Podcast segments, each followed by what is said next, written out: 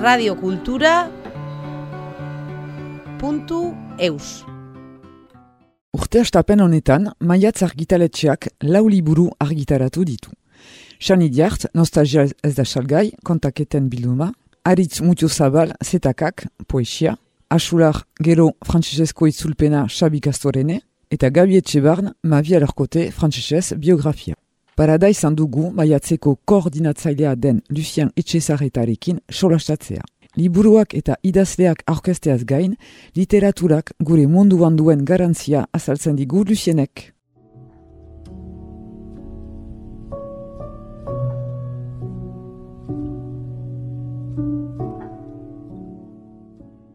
Imprenta hasi geroztik, eh, ama segarren mendean, eskorazko liburuak badira.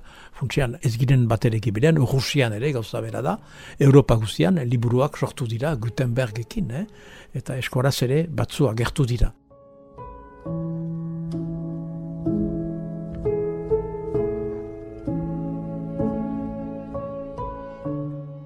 Ni naiz uh, Lucien Etxezahar eta kasetari izan naiz orain uh, erretretan erraiten den bezala eta maiatz elkartearen uh, koordinatzaile lan hori egiten dut orain aspaldiko urteetan Hola, eta hemen liburuak aurkezten ditugu noiz behinka.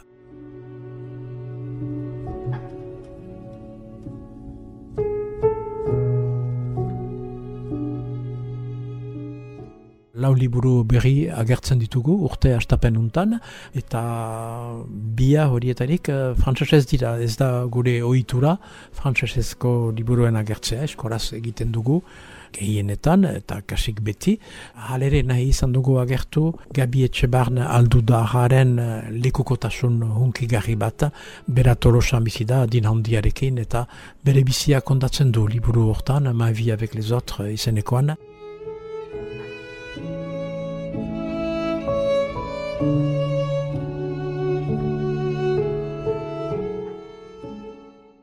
Uh, bizitza aberats bat kontatzen du. Bera alduten sortu eta joan zen uh, serora edo monja egiten den bezala ere eta hori tolosa ondoan, hortik gero serora misiolari bezala atera zen mundu osorat joanez, bereziki Argentinarat eta Laoserat. Han pobreen laguntzen egon zen eta beriziki gerla giroan eta Argentinako errepresioan. Bere bi xerora lagun hil ziren torturaturik eta hori kapitulu biziki hunkigarri bat da liburu hortan. Leoni eta Kati zeneko bi xerora ezagunak izan ziren denboran Argentinako diktadura denboran. Pobreekin lan egiten zuten eta pobreen laguntzia zen subversiboa bezala agertzea.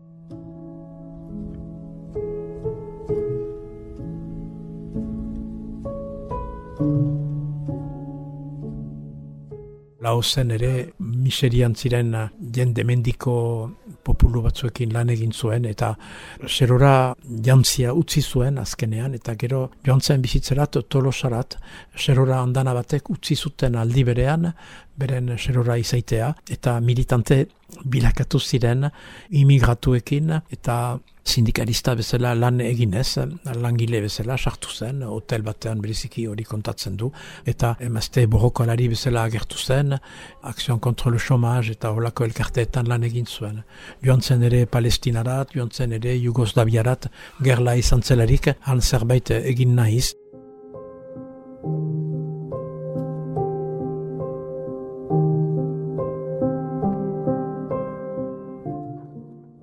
Jadanik egin zuen uh, bere bizitzaren bilduma txiki bat, hori bilduma osatu bat bezala da, eta gehitzen du zahartzeari buruz egiten dituen gogoetak. Salatzen du nola zaharrak geizki tratatzen diren, eta salatzen du ere azken urteetan ikusi dugun gauza erizaren isiltasuna, pedofili kriminalen uh, realitate hori aipatuz eta uste dut bururaino beti nahi izan du emazte militante bat. Azpimaratzen dut liburu hori, eh? zenta uste dut emazte bizik emaitagarria baita.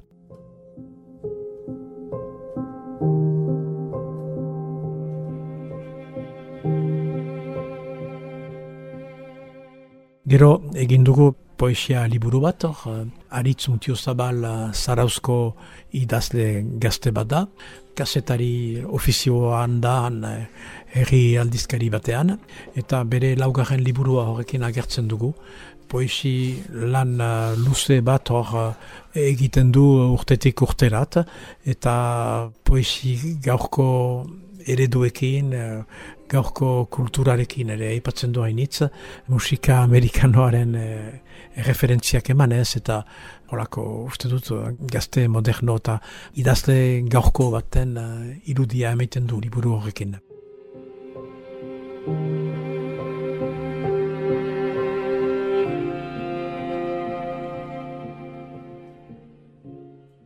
Gero agertu dugu San Idiart, garaztagaren liburu berri bat, ipuin liburu bat, nostalgia ez da salgai.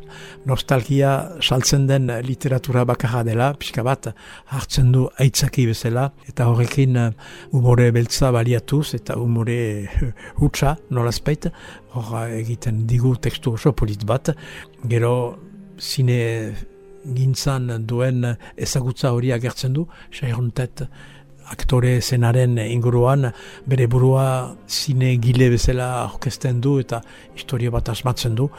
Gisa berean piloto aleman baten historia malaueko gerrat denboran, krokodilo baten historia ere agertzen du eta abere edo behi hiltzailea abatua horietan lan egiten duen norbaiten gogo eta bortitzak ere, uste dut, hor. aldi berean literatura goxo bat da eta literatura bortitz bat, ipuin horiek eh, emozio bat sortzen dute eta uste dut hori literaturaren funtsa dela.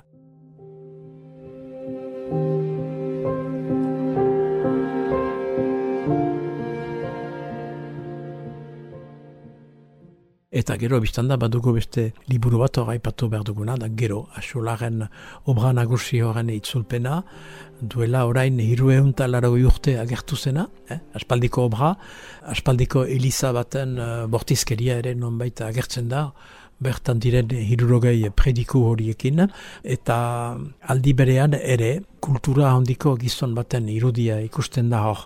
Mazazpigaren mendean, jakina literatura klasikoa nagusi da Europan, eh?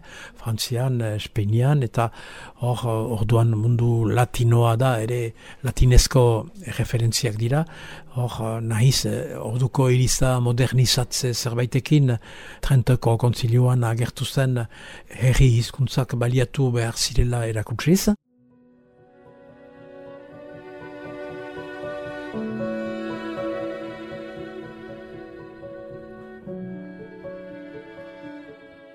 Asula, hor, osoan sartzen da, teoria horiekin, Elizaren jarrera bortitza, nahi du, biztan, ifernoaren beldura, ez bazera aski goizik konbertitzen, eta geroko usten balin baduzu zure konbertitzea, hori da, tituluaren erranahia ere. Usten balin baduzu beti gerorako hori joan entzara ifernurat. Edo zoin baldintza ginez demora berean hor salatzen du ere alferkeria, kolera eta bereziki erakusten du emaztearen bekatua gizonaren tentatzen eta hori borduan badira kapitulu batzu egugo egunean jendearen eta emazten aserrea piztuko dutenak, biztan da, aserre on bat ere uste dut gogoetatzeko nola tratatzen zen mundua denbora hortan eta emazteak bereziki.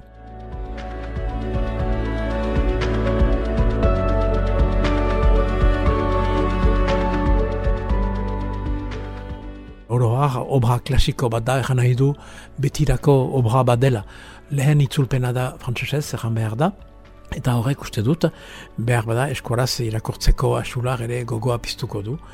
Interesanta baita biziki, alde batetik ere, nolako eskual mundua zen ere erakusten du, kolerantziren eta edaten pesta egiten zutela, edaten zutela, mozkortzen zirela eskualdunak behar bada, orduko bekatu normala zela behar bada, ikusten da horrekin, baserri munduari egokitua da, biztan da bere egogoeta, baina ere, Elizako apeizeri, apeiza askok, hartu dute dudari gabe, asular, oinari bezala, beren predikoetan.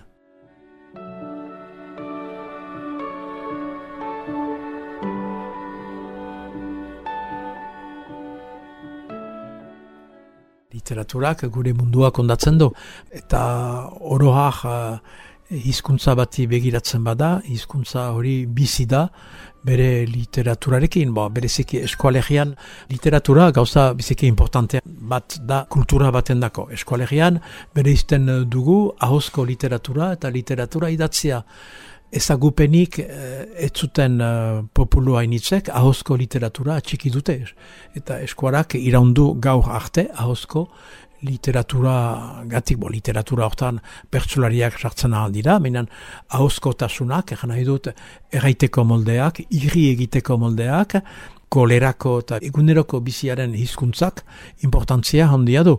Eta gana dut literaturak laguntzen du hizkuntza baten uh, bilakaera eta bizia eta eskualdun normal bat, egiten albani bada hori entzuten bani bada, ateratzen ditu kantu zaharretako bertsu asko, erran batzu eta horiek nola sortu dira, egon batez, norbaitek idatzi, uh, kantatu, uh, erran balin badu ere, eta hori da literatura batek ekartzen duena.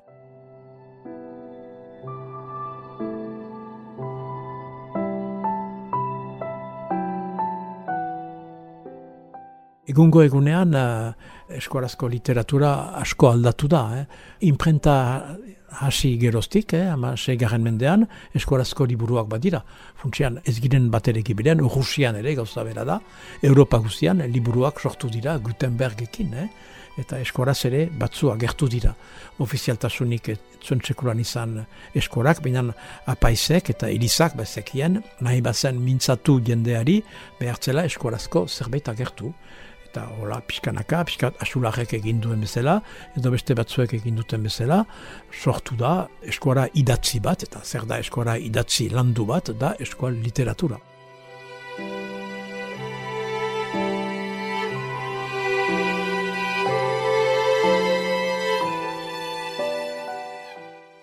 Biztan da egungo egunean, eganen dugu Elizako idazteak izan direla, bena nahi edo ez, landu dute eskual literatura bat, emeritzik egan mende ondar arte, laikoak orduan hasi baitira idazten, eh? eta egungo egunean, biztan da, bosteon uh, liburu behin gehiago eskualaz agertzearekin urtean, beste mundu batean ere eh, kokatzen gira, oai interneten munduarekin, guti irakurtzen da liburua, funtsian hor egiten duzuen bezala hor radiokulturarekin, hor beste bide batzu hartzen ditu literaturak, baina beti eskoara landu bat agertzen da, zuek ere mintzatzean kaso maiten duzue, eta guziek egiten dugun hori. Azken batean literaturak adar ezberdinak balin badu, biztana nik hemen defendituko dut liburuarena, hori argitaratzen baitugu, baina uh, literatura premiazkoa da, hizkuntza baten biziaren dako.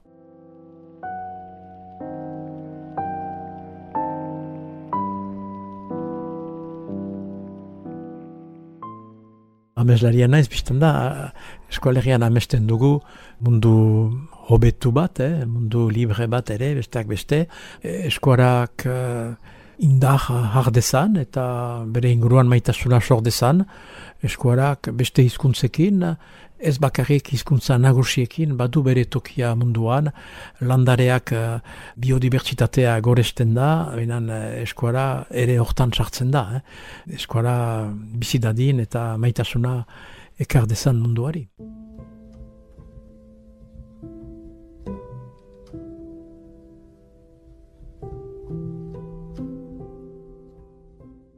Radio Cultura.